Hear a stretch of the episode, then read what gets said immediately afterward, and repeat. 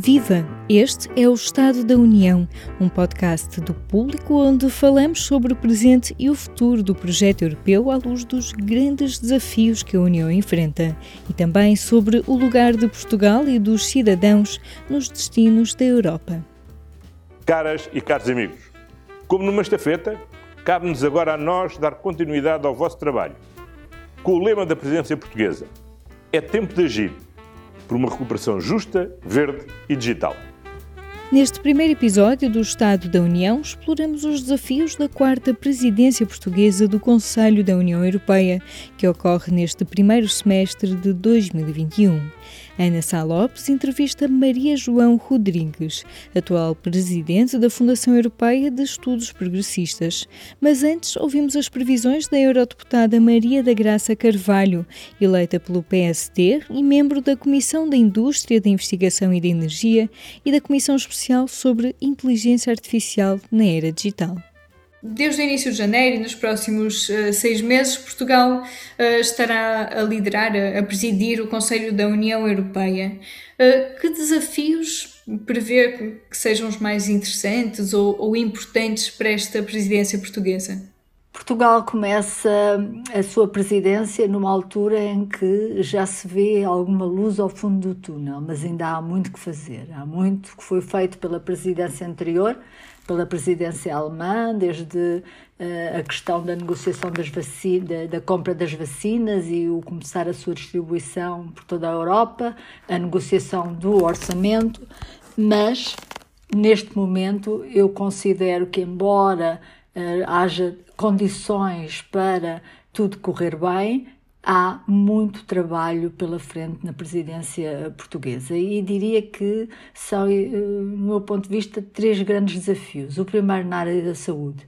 Ter a certeza que a, campanha de vacinação, que é uma campanha enorme por toda a Europa, como nunca Uh, foi feita, vai correr bem, portanto, que são distribuídas as vacinas a horas e eu penso que o que está combinado e ajustado com as empresas não é suficiente. Nós vamos ter que acelerar o processo. Ah, não é suficiente, não é em termos de valores de total das vacinas, é a velocidade com que está a ser distribuída. Eu sei que tem a ver com o processo de uh, do próprio fabrico das vacinas, mas tem que se, se, negociar com as empresas, perceber quais são uh, as barreiras a que essa, essa fabrico seja mais rápido, essa produção seja mais rápida e fazer com que, na verdade, uh, o processo seja muito mais rápido e que se consiga, antes do verão, ter a imunidade de grupo e, portanto, cerca de 70% das pessoas vacinadas. Este é, para mim, o maior desafio da presidência portuguesa. Claro que eh, ajudado pela Comissão, mas a presidência tem aqui um grande papel, como teve a presidência alemã uh, no período anterior. Uh, o segundo desafio é também em termos de coordenação a nível europeu na área económica. Foi eh, já acordado o orçamento eh, e o plano de recuperação, mas o plano de recuperação ainda tem que ser votado nos 27 parlamentos nacionais e em alguns regionais. Portanto, ter a certeza que isto é feito de uma forma rápida e que depois é começa a ser executado e, e o dinheiro começa a chegar a, aos países, às regiões, às economias e depois às pessoas e às empresas. Uh, além disso, que haja alguma coordenação nos projetos de maior dimensão, que não haja 27 projetos descoordenados entre si, há áreas que precisam ser coordenadas, por exemplo, Portugal quer, quer apostar na área do hidrogênio, que só faz sentido se isso for uh, no, coordenado a nível europeu, pelo uso das infraestruturas comuns e para termos um mercado, porque não basta o mercado nacional. O terceiro é a execução uh, de todo o programa, das prioridades a que uh, Portugal se propôs, uh, de tornar uma Europa mais verde, digital e mais resiliente e também com uma grande abertura ao mundo. Portanto, são tudo prioridades eh, importantes, com muito a fazer, com muitos dossiês, alguns já bastante adiantados, mas que precisam de ser concluídos, como a lei do clima, como eh, muitos eh, dossiês, alguns na área da ciência e inovação, em que eu própria estou envolvida, como o Instituto Europeu de Inovação e Tecnologia, as parcerias, o Horizonte Europa já foi fechado, mas há agora todas as parcerias público-privadas, as parcerias de investigação industrial que vão ser discutidas durante a presidência portuguesa, que são dossiês importantíssimos dentro do Horizonte Europa e que eu também vou ser relatora, de pôr em prática, de lançar e de acabar alguns uh, destes dossiês. Há ainda também a novidade de social, que Portugal acrescentou em relação a, às grandes prioridades que têm sido as prioridades da Comissão e que foram as prioridades da presidência alemã e a novidade na área externa da cimeira com a Índia, que é geralmente um continente menos em que a Europa tem dado menos atenção e, portanto, é, é uma boa prioridade. Eu acho que é importante para, no certo modo, contrabalançar a crescente uh, influência da China e mesmo da Rússia no mundo. Ok. Uh, falou agora destes dossiês que está a ser relatora também em alguns temas, mas Parte do trabalho também dos eurodeputados, para além da preparação destes relatórios, é depois de negociá-los uh, no chamado trílogo, não é? Que é com a Comissão Europeia e o Conselho.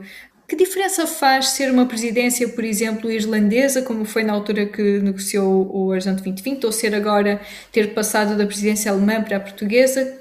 Como é que, a nível dessas negociações, se sente a marca do país que está naquele momento na presidência do Conselho? Faz, faz muita diferença o tipo de presidência que temos. Eh, Portugal vai com certeza, e nesta área, fazer muito boa presidência, porque Portugal é um bom negociador, assim como a Irlanda. A Alemanha também, mas de outro género. A Alemanha tem um peso institucional pelo seu tamanho, pela sua contribuição para o orçamento comunitário e, portanto, um dossiê como o orçamento europeu é mais fácil ser negociado por um país como a Alemanha do que como um país, por muito hábil que ele seja, como Portugal ou como a Irlanda. Portanto, há, há, são estilos diferentes, não é? Um é mais pelo peso que tem, na dimensão, os outros são mais pela sua qualidade, da sua diplomacia, como é o caso de Portugal e como foi também o caso em que eu negociei o Horizonte 2020 com a Irlanda. A Irlanda foi eh, extremamente eficiente, conseguimos negociar em relativamente pouco tempo, porque era uma das grandes prioridades da Irlanda, era acabar aquele dossiê, o Horizonte 2020. A comissária a senhora Gagan Quinn, que era a comissária da investigação, era irlandesa e a Irlanda tem a ciência e a inovação, é uma grande prioridade para a Irlanda, portanto, eles queriam mesmo acabar e, portanto, fizeram todos os esforços para que tudo corresse bem. Não é um trabalho fácil porque a presidência não está a representar só as suas ideias, está a representar, os, neste caso, os 27 Estados-membros e, portanto, tem que consultar os outros Estados-membros se há alguma proposta diferente daquilo que foi acordado, se não tem mandato. E, portanto, é, por vezes temos que interromper as reuniões e têm que contactar todos os outros Estados-membros. Assim como o, o, relator também tem que ter o apoio dos shadows, dos relatores sombra. Portanto, para cada relatório há um relator de um grupo político e depois cada um dos outros grupos políticos nomeia um relator sombra.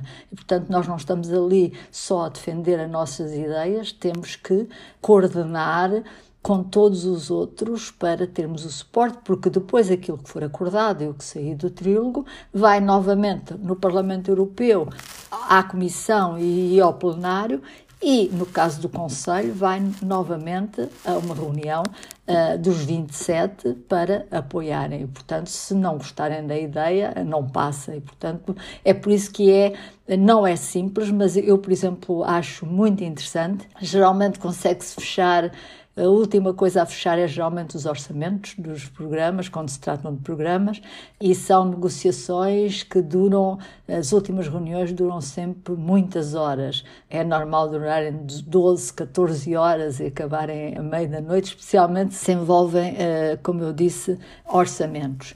Eh, é talvez o trabalho mais nobre de um deputado, e mesmo eu acho que uma presidência é muito interessante e é muito gratificante fechar dossiês importantes como o Horizonte Europa, como a Lei do Clima e, portanto, uh, será com certeza um dos grandes sucessos da, da presidência portuguesa, os dossiês que vão conseguir fechar.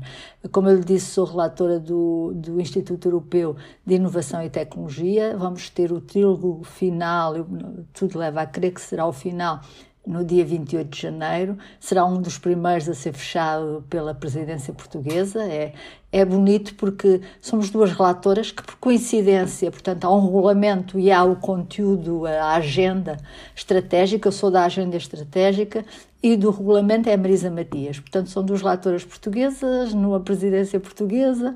Até à primeira vista podíamos pensar que uh, as prioridades serão as prioridades portuguesas, mas não, porque nós temos que nós próprios traduzir de todos os outros nossos relatores sombras, não estamos ali só a defender as nossas ideias, e o mesmo com a presidência portuguesa, está ali em representação dos 27 uh, Estados-membros. E geralmente as presidências são muito cautelosas com isso, até por vezes anulam um pouco a sua vontade para serem um, aquilo que se chama em inglês um honest broker, não é? Portanto, uh, dizem que uh, por vezes se defende pior as prioridades de um país quando é presidência, não, mas com habilidade consegue-se fazer as duas coisas, defender os interesses do país e também defender os outros Estados-membros.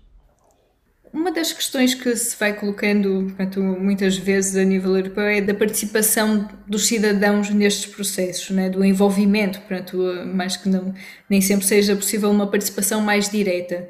Como é que funciona neste período, por exemplo, do que vai ser tratado pela presidência portuguesa da UE e também depois em termos dos dossiês que estão a ser tratados no trílogo? Há nesta fase alguma abertura para que haja alguma influência ou participação dos cidadãos ou em que ponto é que as pessoas podem uh, envolver-se mais nesse tipo de trabalhos a nível europeu?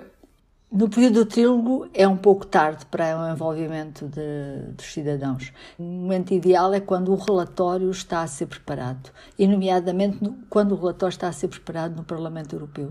Uh, o Parlamento Europeu e agora a própria Comissão têm uma cultura de uma maior abertura do que o Conselho. O Conselho, por ser constituído por representantes dos governos, a diplomacia, tem uma cultura de, de, talvez de menos abertura que o Parlamento, que é diretamente eleito pelas pessoas e que uh, faz muitos, muitas audições. Portanto, nós para um relatório, quando é um relatório de alguma dimensão, fazemos imensas audições, tanto no nosso país como nos vários países europeus, fazemos audições no Parlamento Europeu com a presença de, de peritos de todos os países e tentamos ouvir, uh, fazemos imensas reuniões com as partes interessadas, com as associações representativas dos, dos vários setores que estão interessadas no assunto e recolhemos muitas opiniões sobre o assunto.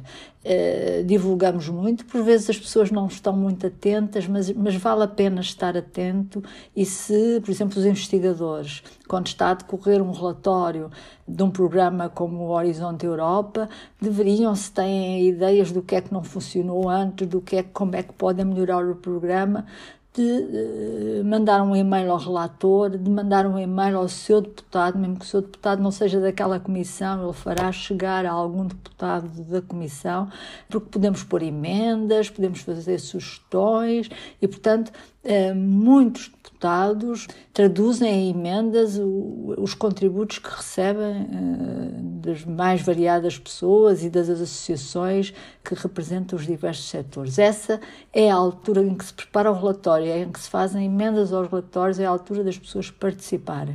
No trílogo já é mais difícil, porque cada um já tem a sua posição eh, formada, o Parlamento, a Comissão e, o Conselho, e portanto já é uma questão de negociação negociação, mas no processo anterior eh, é importante que os europeus se envolvam cada vez mais e, exprimam a sua opinião, mandem contribuições, porque elas são geralmente aceitas e discutidas. Okay. Pode ser que agora com esta presença das instituições europeias em Portugal também se crie algum, algum ambiente não é, para... As presidências é um, um dos grandes vantagens, uma das grandes vantagens das presidências é aproximar a Europa das pessoas. É por isso que as presidências rotativas, tão bem por isso, são tão importantes. Maria da Graça Carvalho, eurodeputada eleita pelo PSD. Viva! Este é o P24. Olá, este é o Poder Público. Sobre Carris. Este é o Vitamina P. Vamos lá? Já segue os podcasts do Público? Subscreva no iTunes, Spotify ou na sua aplicação para podcasts. Foi conselheira especial do Primeiro-Ministro para a presidência portuguesa da União Europeia em 2000 e em 2007. Hoje, Maria João Rodrigues fala-nos sobre o que esperar da presidência portuguesa de 2021. Ouça a conversa de Maria João Rodrigues com a diretora adjunta do Público, Ana Sá Lopes. Viva! Este é o primeiro episódio do podcast O Estado da União, que irá para o ar eh, quinzenalmente, sempre aqui no público. Para este primeiro episódio, para nos ajudar a perceber o Estado da União, para nos ajudar a perceber a presidência portuguesa, o que foram as outras presidências portuguesas onde teve um papel fundamental. Temos connosco hoje a professora Maria João Rodrigues, que é conhecida como uma das maiores especialistas em Europa, eh, foi vice-presidente do Grupo Socialista e Democrata de 2014 a 2019, coordenou duas presidências portuguesas, tem uma um currículo em termos de assuntos europeus enorme e foi também ministra do governo de António Guterres entre 1995 e 1997, ministra do Emprego. Professora Maria João Rodrigues, o que podemos esperar desta presidência portuguesa que começou há meia dúzia de dias? Há muito a esperar, porque eh, pode ser uma presidência de viragem na situação eh, da Europa, em face a uma crise como aquela que estamos ainda a viver, sem precedentes, crise pandémica, crise económica, crise social, uh, e em que uh, tudo o que a Europa pode fazer vai estar em cima da mesa ou não. Eu devo dizer que o ponto de partida desta presidência é encorajador, porque, na minha opinião, o projeto europeu está a passar para uma nova fase. E isso clarificou-se, na realidade, durante a presidência anterior, que foi a presidência alemã. Por que que eu digo isto? Em primeiro lugar, porque, enfim, tivemos de facto um revés, que foi a perda do Reino Unido, eh, importante Estado membro da União Europeia, mas ao mesmo tempo, paradoxalmente, a Europa foi capaz de adotar decisões que estavam bloqueadas há anos e anos e que se traduziram num nível mais elevado de solidariedade em face de um grande embate como foi a crise Covid. E esse nível mais elevado de solidariedade foi realmente consagrado durante a presença anterior e traduz-se no facto de nós agora termos um grande plano de resposta à crise Covid, em primeiro lugar para travar a recessão, para apoiar o programa de vacinação e os cuidados de saúde que são urgentes, como nós sabemos, mas também para eh, garantir que esse eh, plano de resposta vai transformar as nossas eh, sociedades, as nossas economias na linha de uma transição ecológica de uma transição digital. Portanto, esse plano foi acordado e esse acordo foi possível porque depois de anos e anos em que se tentou chegar a esta capacidade de solidariedade e não tinha sido possível, em face do dramatismo da crise Covid, foi mesmo possível. E foi mesmo possível porque a Europa finalmente acordou numa nova forma de financiar os seus programas, eh, que é a emissão conjunta de dívida que serve para financiar o orçamento comunitário e isso está finalmente a ser acionado. Foi uma revolução completa. Sim, quer dizer, é um, é um salto qualitativo do qual se estava à espera há imenso tempo, na realidade há, há mais de duas décadas, Vale a pena lembrar que no pico de outra crise dramática que nós, Portugal, apanhámos em cheio, foi a crise da zona euro, nós também já estávamos a reclamar essa solução, que era haver apoio aos países em dificuldade com base na emissão de dívida conjunta, mas na altura, apesar do uh, impacto enorme, dos custos enormes uh, que se pagaram em termos económicos e sociais, não foi possível a Europa chegar uh, a um acordo quanto a esse novo instrumento.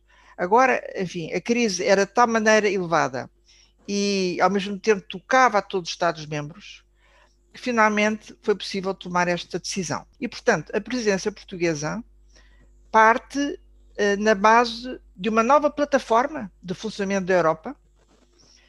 Essa é a parte positiva, mas a parte desafiante, e digamos eh, o grande desafio para a presença portuguesa, vai ser conseguir levar isto à prática. E ainda faltam passos muito importantes. E que passos são esses. Professora? Olha, em primeiro lugar, é garantir que esta emissão conjunta de dívida pode contar com o acordo que falta sobre recursos próprios do orçamento comunitário que têm que ser aceitos por todos os Estados-membros e, em muitos casos, isso envolve consulta dos Parlamentos Nacionais. Portanto, falta concluir este passo. Nós estamos convictos que vai ser possível, porque quando os primeiros ministros acordaram esta solução, eles eh, tinham previamente garantido que os seus parlamentos iriam apoiá-la. Portanto, enfim, mas de qualquer modo isto tem que ser confirmado. Em segundo lugar, este grande pacote financeiro tem agora que traduzir-se em planos de recuperação nacionais que têm que ser muito bem eh, desenhados e postos no terreno, com urgência temos que saber para que investimentos eh, vamos utilizar o dinheiro disponível, temos que saber como é que podemos salvar empresas e empregos que são viáveis e que são muitos. Temos que saber que novas empresas e novos empregos devem ser criados se quisermos preparar as nossas economias para essa uh, nova forma de funcionar, que tem que ser mais ecológica e mais capaz de tirar partido da transformação digital e, acima de tudo, temos que garantir que estes planos de recuperação reduzem as desigualdades sociais, porque o que nós estamos a ver é que esta crise Covid está a aumentar as desigualdades sociais no interior de cada país e entre, e entre países. Uh, e esse risco uh, é talvez o risco maior que impende sobre a presença portuguesa e, portanto, faz todo sentido eh, que ela tenha anunciado como intenção usar o pilar social europeu justamente para travar esse risco e para responder, eh, digamos, eh, às, eh, aos problemas sociais que estão a aparecer, desigualdade no acesso aos cuidados de saúde, desigualdade na capacidade de salvaguardar empregos, salários. Esse risco de desigualdade tem que ser travado, porque é grande. Professora, explique-nos melhor esta questão do pilar europeu dos direitos sociais, que pronto, vai ser uma das, das dos objetivos máximos. O Pilar Social Europeu é uma iniciativa que eu conheço bem, porque fui a relatora desta iniciativa uh, no último mandato do Parlamento Europeu, em que eu era vice-presidente do grupo uh, eh, SND, Socialistas e Democratas. Uh, devo dizer que quando nós avançámos com esta iniciativa, na altura havia muita gente cética sobre se isto ia resultar, porque estávamos a vir de um período muito traumático em que a chamada dimensão social do projeto europeu tinha sido bastante esquecida. Nós sentimos isso muito na pele, como portugueses, durante a crise da zona euro, uh, o embate da pressão financeira, dos mercados financeiros eh, das nossas condições sociais foi enorme e na altura não houve capacidade de travar isto. E, portanto, foi exatamente para evitar que isso voltasse a acontecer que, quando nós chegámos ao Parlamento Europeu, logo a seguir à crise da zona euro, eu empenhei-me em, em lançar esta iniciativa. Na altura estávamos bastante sozinhos, devo dizer, não era fácil conseguir apoio de outros grupos parlamentares, mas depois de negociações muito complexas, foi possível reunir uma larga maioria no Parlamento Europeu de cinco grupos parlamentares E isso depois foi muito importante para conseguir também o apoio dos governos, porque vale a pena lembrar que do lado do Conselho os governos estavam divididos e havia governos que estavam claramente contra haver um pilar social europeu, eh, nomeadamente o governo húngaro e polaco. E nós conseguimos vencer essa resistência, exatamente argumentando que uh, do lado do Parlamento Europeu havia uma maioria vasta, uh, forte, uh, e que, portanto, este pilar não podia ser bloqueado apenas por dois governos. E foi assim que conseguimos chegar a uma cimeira, chamada Cimeira de Gotemburgo, em 2017, que consagrou este pilar ao mais alto nível. só houve uma operação semelhante na história da União Europeia, que foi a consagração da Carta dos Direitos Fundamentais, que depois foi inscrita no, no Tratado da União Europeia, ou seja, o Tratado de Lisboa. Portanto, o ponto de partida é muito forte, eh, vincula todas as instituições europeias, mas agora tem que ser eh, traduzido à prática em coisas muito concretas. Eh, nós ainda conseguimos traduzi-lo em algumas diretivas europeias, por exemplo, a que garante que um, qualquer que seja o emprego, tem que haver garantias básicas de acesso à proteção social, de salário mínimo, de acesso à formação profissional e de defesa contra o despedimento. Esta diretiva foi adotada ainda uh, à luz do Pilar Social Europeu e está agora a ser transposta para a legislação nacional em cada país. Uh, um outro exemplo de aplicação do pilar tem a ver com a diretiva relativa à igualdade homens-mulheres, nomeadamente a situação de cuidados familiares, crianças e, e dependentes. Mas nós temos que traduzir isto uh, noutros aspectos muito práticos. Uh, um tem a ver com a multiplicação de empregos para as chamadas grandes plataformas uh, digitais. Eles estão presentes em muitos setores, temos cada vez mais gente, jovens e não jovens, a trabalhar para plataformas uh, digitais. Não estão reguladas, não é, professora? Exatamente. E algumas delas uh, tentam evitar uh, obrigações de, ent de, de, entidades empregadoras, mas na realidade eu devo dizer que muitas delas são entidades empregadoras e, como tal, os chamados trabalhadores de plataformas digitais devem ter acesso a um contrato de trabalho com todas as características de um contrato de trabalho. Portanto, não podem ser tratados como trabalhadores independentes. Esta também é uma consequência concreta deste pilar social europeu. Há uma outra muito importante eh, na frente da saúde, que é uh, o que se chama agora criar a União Europeia da Saúde. Ou seja, é uh, garantir que os cidadãos de todos os Estados-membros podem contar com garantias básicas de acesso aos cuidados de saúde, na ótica preventiva, na ótica, na ótica curativa, ou de acesso às vacinas. Nós estamos agora exatamente a presenciar isso. Eu considero que o plano que foi lançado de vacinação da União Europeia, com um ponto de partida na, nos mesmos dias, é, digamos, o ato fundador da União Europeia da Saúde. Mas ele tem que ser completado com muitos outros atos, porque eh, até há muito pouco tempo o domínio da saúde é um domínio em que as competências da União Europeia são ainda muito fracas, portanto, elas têm que ser reforçadas, como esta pandemia está a mostrar.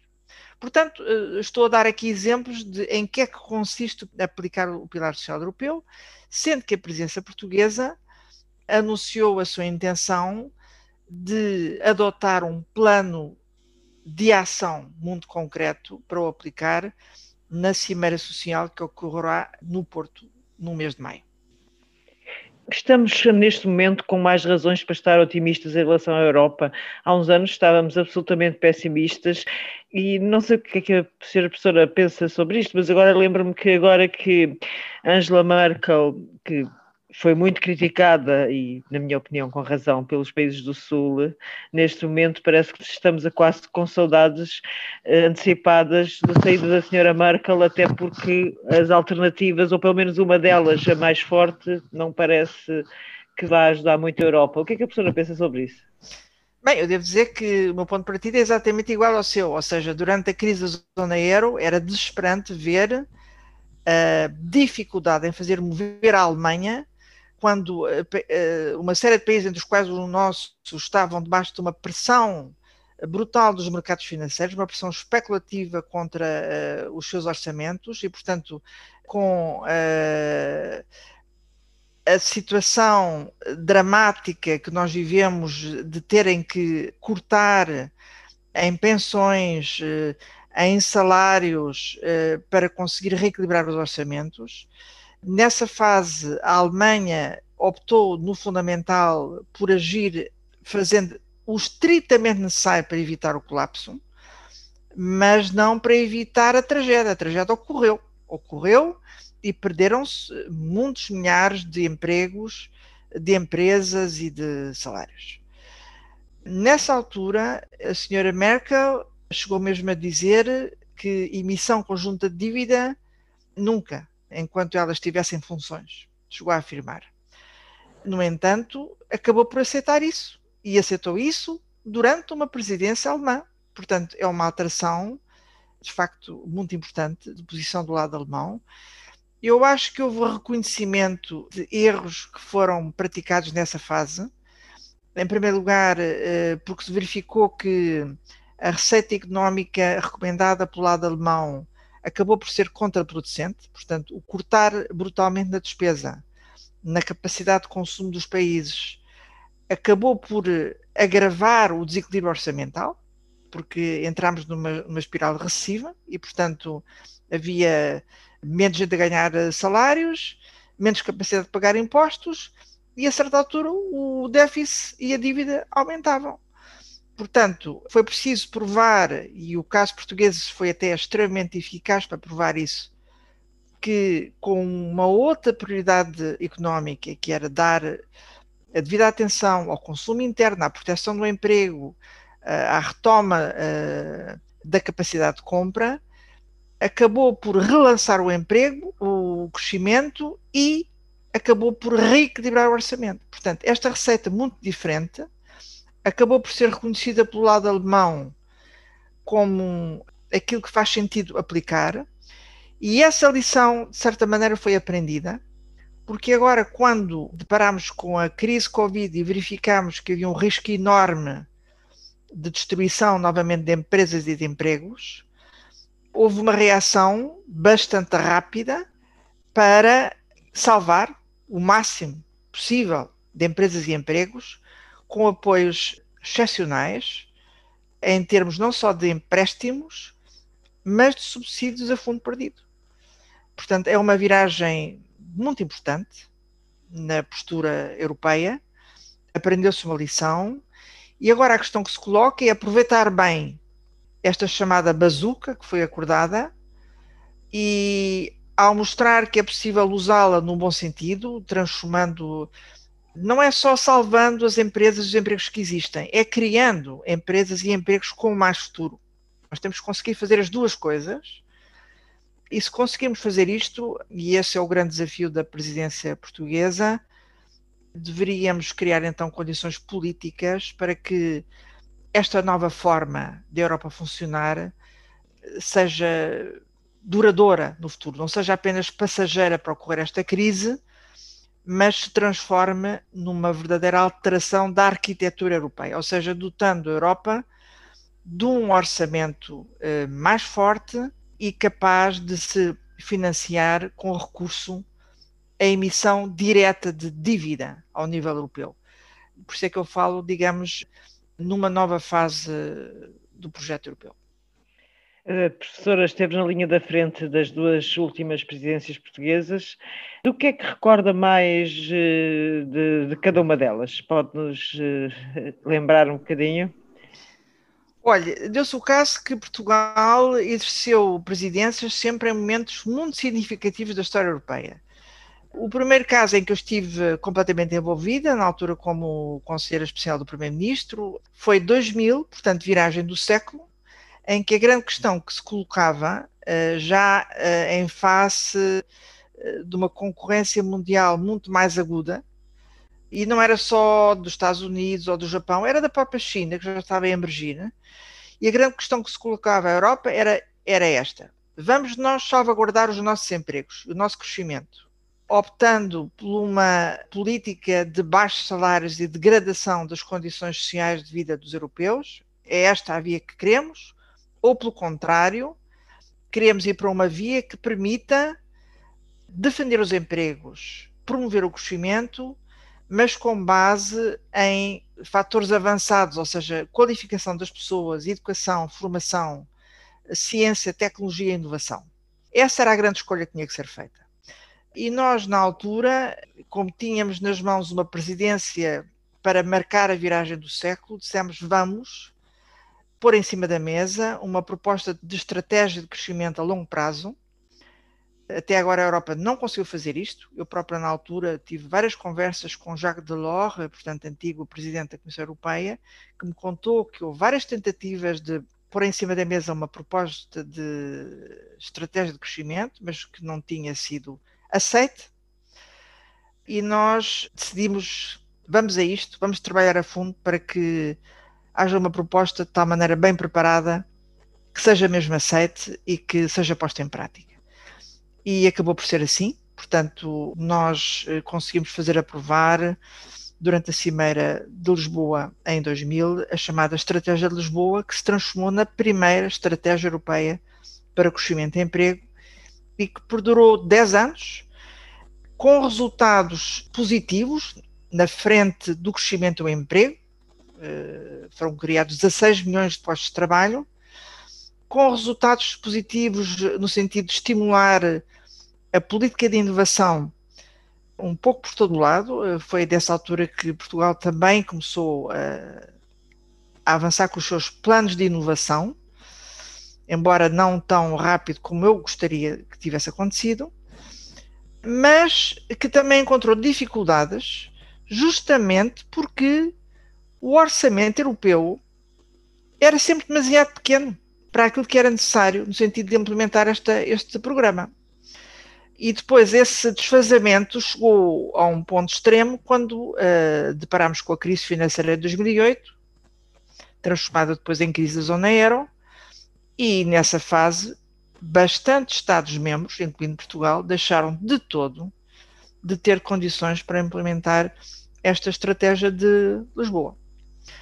Portanto, eh, em suma, eh, Portugal deixou uma marca muito importante, porque desde aí a Europa tem sempre uma estratégia de crescimento em cada 10 anos, e vamos, aliás, agora avançar para a nova, justamente para esta década. Portanto, essa nova forma de governar a Europa, coordenando todos os países em torno de uma estratégia de crescimento comum, foi a grande marca da presidência portuguesa em 2000 em 2007, a segunda presidência em que eu estive envolvida, aí tivemos uma grande surpresa, porque o grande problema é que a Europa tinha tido um, um revés importante, tinha estado empenhada durante três anos a preparar um tratado constitucional. É verdade. Que permitiria à Europa uh, dar um salto em termos de organização política, de conceito de cidadania, uh, atualizar as suas políticas. Uh, e depois de um vasto trabalho, esse tratado acabou por ficar bloqueado em dois referendos que foram negativos, um em França e outro nos Países Baixos. Bom, e portanto eu devo dizer que quando nós começamos a presidência em 2007, muita gente dizia: olha, o tratado, esqueça, paciência, perdemos, foi um trabalho enorme, muito importante que foi perdido. Mas as presidências têm as suas surpresas e de repente uma oportunidade foi aberta do lado francês de retomar o assunto e nós percebemos de repente salvar o tratado ia ser a grande tarefa da presença portuguesa. E portanto ela reorganizou-se para trabalhar a fundo nessa frente. Foi outra vez um, um trabalho enorme de negociação para ultrapassar uh, muitas divergências que havia entre, entre Estados-membros mas acabámos por conseguir uh, um acordo em Lisboa, também uma noite ou várias noites sem dormir, lembro perfeitamente disso. Uh, há muitas histórias pessoais curiosas Como é que consegue dessa passar fase. muitas noites sem dormir, professora, depois é, dos pois, 18 muitos anos? cafés e muitas, enfim. Mas uh, também muito entusiasmo, porque nós estávamos a certa altura a ver que era possível, que ia ser possível. Bom, e o Tratado de Lisboa acabou por ser um tratado que, em grande parte, ressalvou o valor acrescentado do Tratado Constitucional. Ou seja, contém um avanço muito importante na capacidade da Europa agir na frente externa, portanto, foi desenhada uma nova forma de conduzir a política externa, não só negócios estrangeiros, mas política comercial, apoio ao desenvolvimento, ajuda humanitária. E eu devo dizer que esse potencial do Tratado de Lisboa ainda está em parte por aproveitar. Aliás, é outra parte, grande tarefa da, da, desta presença portuguesa é tirar partido do potencial uh, do Tratado de Lisboa para que a Europa possa ser mais ativa na cena mundial num momento tão importante em que a ordem mundial tem que ser redesenhada.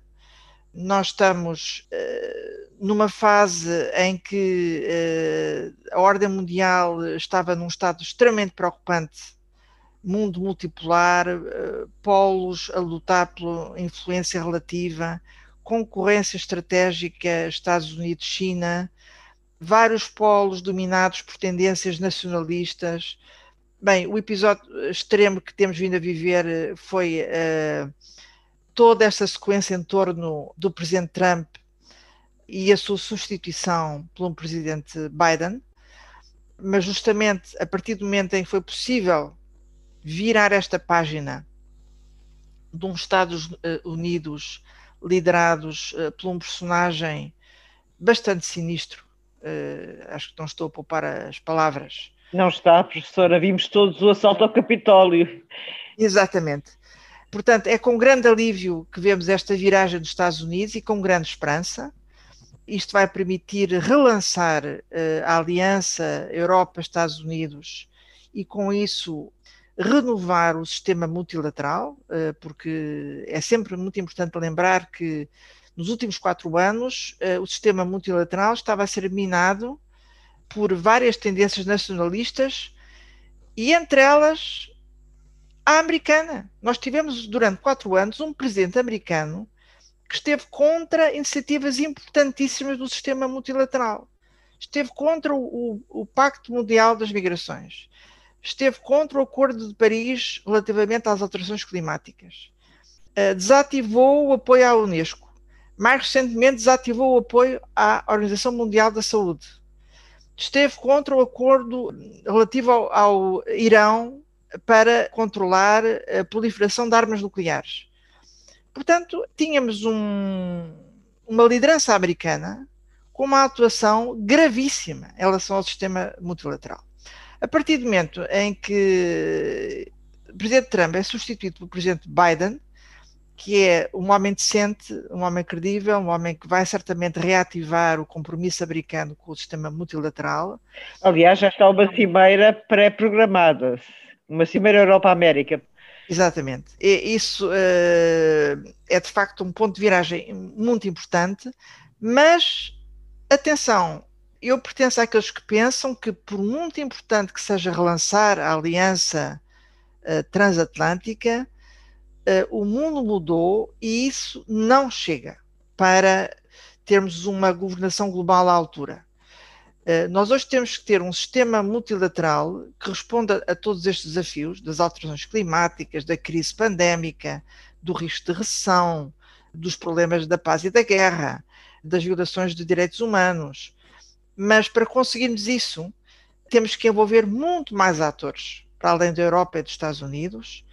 Nós temos que mobilizar várias organizações regionais, União Africana, Mercosul, ASEAN.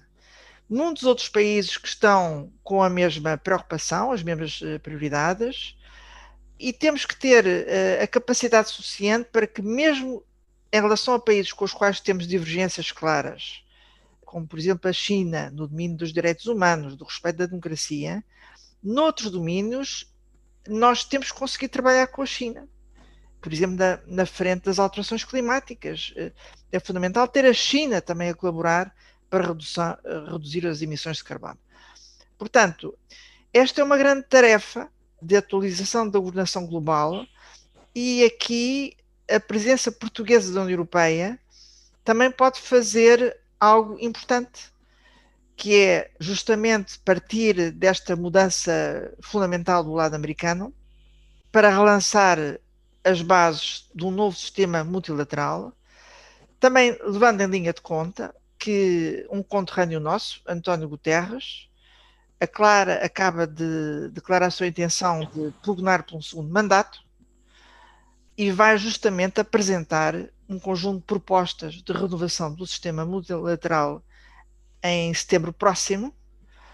Uh, e, portanto, uh, a União Europeia tem que trabalhar de perto com o secretário-geral das Nações Unidas para renovar e relançar o sistema multilateral. Portanto, essa tarefa também está nas mãos da presidência portuguesa. Professor, eu queria lhe fazer uma pergunta que é uma curiosidade também minha e com certeza de muitos dos nossos ouvintes eh, que não estão a par de como é que funcionam os bastidores das instituições. Por exemplo, o que é que é a REPER? Que é uma frase que nós, jornalistas e os políticos e os que dizemos como sigla, mas que significa representação portuguesa eh, em Bruxelas, mas o que é e como funciona? Como pessoa que está completamente dentro disto tudo e que trata estes assuntos por tu, uh, ajudava-nos a perceber o que é que é aquilo, ao certo. A REPER é a representação de cada Estado-membro uh, junto das instituições europeias.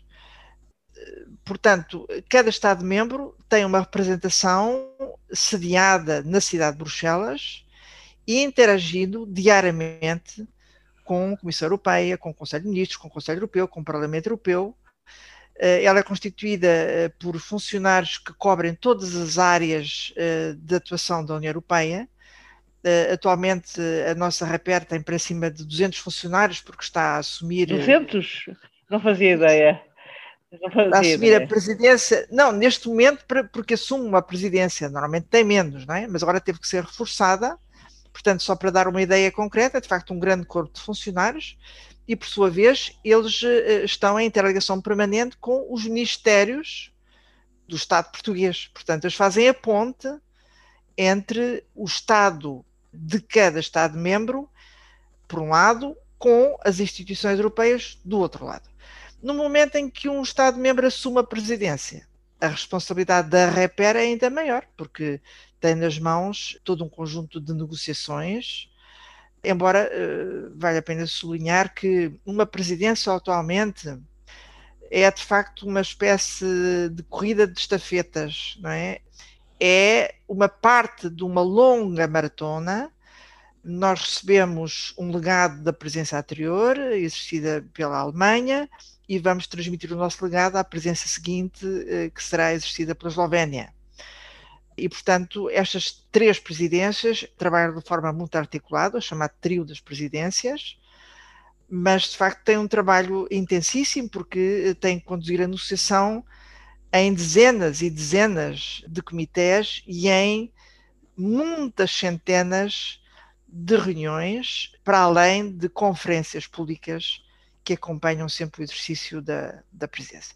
Claro que desta vez, como estamos em situação pandémica, a presença portuguesa está preparada para funcionar em três modalidades possíveis: ou em reuniões físicas, ou em reuniões uh, online, ou em modalidade híbrida.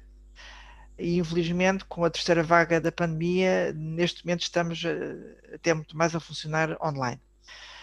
Agora, vale a pena talvez uh, sublinhar que Hoje em dia, quando uma decisão é tomada ao nível europeu, com implicações para o nosso dia a dia, e há milhares de decisões por ano, essa decisão é influenciada por uma rede de atores muito mais vasta. Ou seja, ela é negociada por representantes dos governos no Conselho de Ministros, mas ao mesmo tempo é negociada pelos membros do Parlamento Europeu, eh, entre os quais nós temos, nós portugueses temos os nossos representantes em vários grupos parlamentares, e por sua vez ela é influenciada por uma rede imensa de atores da sociedade civil que contactam com estes agentes políticos uh, e que estão ou sediados também em Bruxelas. Nós em Bruxelas temos milhares de entidades, associações, fundações, sediadas fisicamente em Bruxelas para participar nesse processo de decisão diário. E para além disto, há uma outra dimensão, cada vez mais influente, é uma dimensão, digamos, mais diretamente política, é que nós hoje temos famílias políticas europeias, uh, sob a forma de partidos políticos europeus. Exatamente, isso é uma grande mudança também. Exatamente, que vieram, têm vindo a organizar-se e que hoje influenciam, coordenam, de alguma maneira, a tomada de posição uh, dos seus representantes no Conselho de Ministros, no Parlamento Europeu e no Conselho Europeu. Uh, não é por acaso que antes das reuniões formais no Parlamento Europeu, no Conselho de Ministros ou no Conselho Europeu, há normalmente reuniões informais de preparação que são organizadas por essas famílias políticas. Portanto, isto só para dizer que por trás de cada decisão que influencia as nossas vidas, há uma rede imensa de atores e de interações que funciona. E eu é, acho que é, é muito importante. Isso é desconhecido da maioria das pessoas, penso eu. É, eu sei, por isso é que eu estou a dizer, porque eu acho que quando se fala agora numa nova fase do projeto europeu, a minha ideia central para essa nova fase é esta: é que este desconhecimento, esta distância, isto tem que acabar. As pessoas têm que ter meios de serem envolvidas nestas decisões, de serem informadas, de poderem fazer ouvir a sua opinião. E, portanto, eu acho que a, a marca mais importante desta nova fase do projeto europeu não é só que a Europa foi finalmente capaz de se dotar de um plano conjunto de resposta à crise. Não é só que a Europa conseguiu dotar-se de um orçamento mais forte, esta bazuca uh, apoiada em emissão conjunta de dívida. Não, há uma outra razão. É que a Europa tem que uh, deliberar sobre o que quer envolvendo os cidadãos de uma maneira muito mais profunda. Portanto, a grande marca desta nova fase do projeto europeu, a meu ver, tem a ver com cidadania europeia. Ela tem que evoluir. Começou por uma cidadania de tipo económico, ou seja, quando nós ganhamos uh, o direito de nos movimentarmos na Europa, de irmos país para país sem controle de fronteiras. Tem que ser agora completada com cidadania social, por isso é que esta eh, operação sobre o pilar social europeu é muito importante, porque os cidadãos europeus deviam contar com a, uma mesma base de direitos uh, sociais, laborais, de saúde, qualquer que seja o país em que se encontram. Tem que ser completada, a mover com uma nova geração de direitos, direitos ambientais, uma situação uh, ambiental uh, saudável, direitos à saúde, direitos digitais, acesso à educação e à formação para viver em sociedades mais digitalizadas, tudo isto tem que ser acrescentado. Mas, além disso, cidadania política. Ou seja, a capacidade dos cidadãos serem envolvidos uh, nos momentos certos, quando uma decisão está para ser tomada, porque ainda estamos muito longe do que é necessário. Pois era isso, ainda há muito para fazer, mas uh, enfim, lá iremos. Havia uma frase de, bem que foi do ex-comissário europeu Durão Barroso, mas penso que era, foi antes de ser comissário, que dizia que não se pode falar de federalismo porque dá cabo logo da discussão, portanto o melhor é ir, ir federalizando sem usar a palavra, mas isso também não é solução, pois não, professora? Não usar as palavras. Eu, eu, eu não tenho uh, receio de usar a palavra federalismo. Agora, atenção, há vários tipos de federalismo o federalismo americano é uma coisa, o federalismo alemão é outra. No federalismo americano, há uma distinção muito clara das competências que uh, são remetidas ao nível federal, ação uh, militar, decisões uh, nas negociações dos tratados comerciais e as competências que competem aos Estados federados. Portanto, há uma distinção nítida daquilo que pode ser feito pelo nível federal e do que pode ser feito pelo nível estadual. Enquanto no federalismo alemão há uma lógica completamente diferente. Há uma colaboração permanente entre o nível dos Estados e o nível federal em muitas matérias. Ora bem, o caso europeu é um caso também diferente. É um modelo muito específico, um modelo sui generis, que tem vindo a ser construído com tentativas, algumas que falham, outras que resultam. E hoje o que nós temos na Europa é a combinação uh, de duas lógicas. Uma que é de cooperação, por exemplo, temos cooperação na ciência e na tecnologia, temos cooperação na educação, através, por exemplo, do programa Erasmus, são programas de cooperação, com uma outra lógica que é mais do que cooperação, é decisão supranacional. Por exemplo, a política monetária é decidida exclusivamente por uma entidade europeia, na realidade federal, que é o Banco Central Europeu. Portanto, a arquitetura europeia é uma arquitetura única no mundo, sui generis, que combina a cooperação, por um lado, com as decisões supranacionais, por outro. Agora, uma coisa é certa, é que nós temos de ter uma Europa mais eficaz para responder a crises, para atuar no domínio externo, eh, e, portanto, eu acho, isto agora é a minha opinião pessoal, que nós temos que levar mais longe o que já conseguimos com o Tratado de Lisboa, que foi conseguir eh, mecanismos para decidir mais rápido e de forma mais legítima, como decidindo no Conselho de Ministros com uma maioria qualificada e não com unanimidade. Portanto, isto uhum. facilita a tomada de decisão. E, segundo aspecto muito importante, dando ao Parlamento Europeu a capacidade de co-decidir. E posso dizer que o Parlamento Europeu é rápido a decidir, porque precisa de uma maioria simples, portanto, e vota. Hum? E, portanto, esta nova forma de decidir foi alargada com o Tratado de Lisboa a muitas novas matérias, mas ainda há algumas matérias que ainda estão bastante bloqueadas, porque ainda domina a regra da decisão por unanimidade no Conselho de Ministros. Uhum. Pois. E, portanto, eh, eu acho que nós temos que reduzir esta regra da decisão por unanimidade ao mínimo mínimo, né? para termos uma, uma Europa mais eficaz, mais rápida a decidir, mais uh, uh, legítima em termos democráticos. E, portanto, isto uh, quer dizer aprofundamento da integração europeia. se lhe quisermos chamar ir mais longe numa lógica federal, eu não tenho nenhum problema com isso. É de facto isso.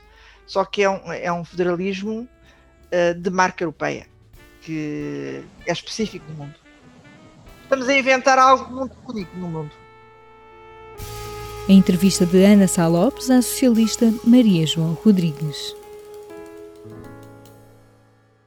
A cada episódio do Estado da União, deixamos uma sugestão para continuar a ver ou ouvir falar sobre a Europa. A 16 de janeiro, a RTP2 transmitiu o filme Um Mundo Novo, que recorda a história de Altiero Spinelli e dos jovens de Ventotene, cujos ideais e sacrifícios estão na origem da Europa unida e democrática.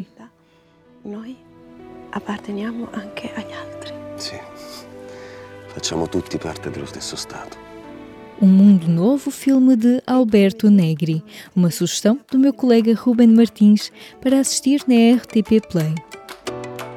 Nós regressamos daqui a duas semanas com mais conversas sobre o presente e o futuro do projeto europeu à luz dos grandes desafios que a União enfrenta. Este é o Estado da União. Se gostou de ouvir este episódio, subscreva o podcast, dê-nos 5 estrelas na sua aplicação preferida e partilhe com seus contactos. Eu sou a Aline Flor. Até breve. Este programa teve o apoio do Parlamento Europeu.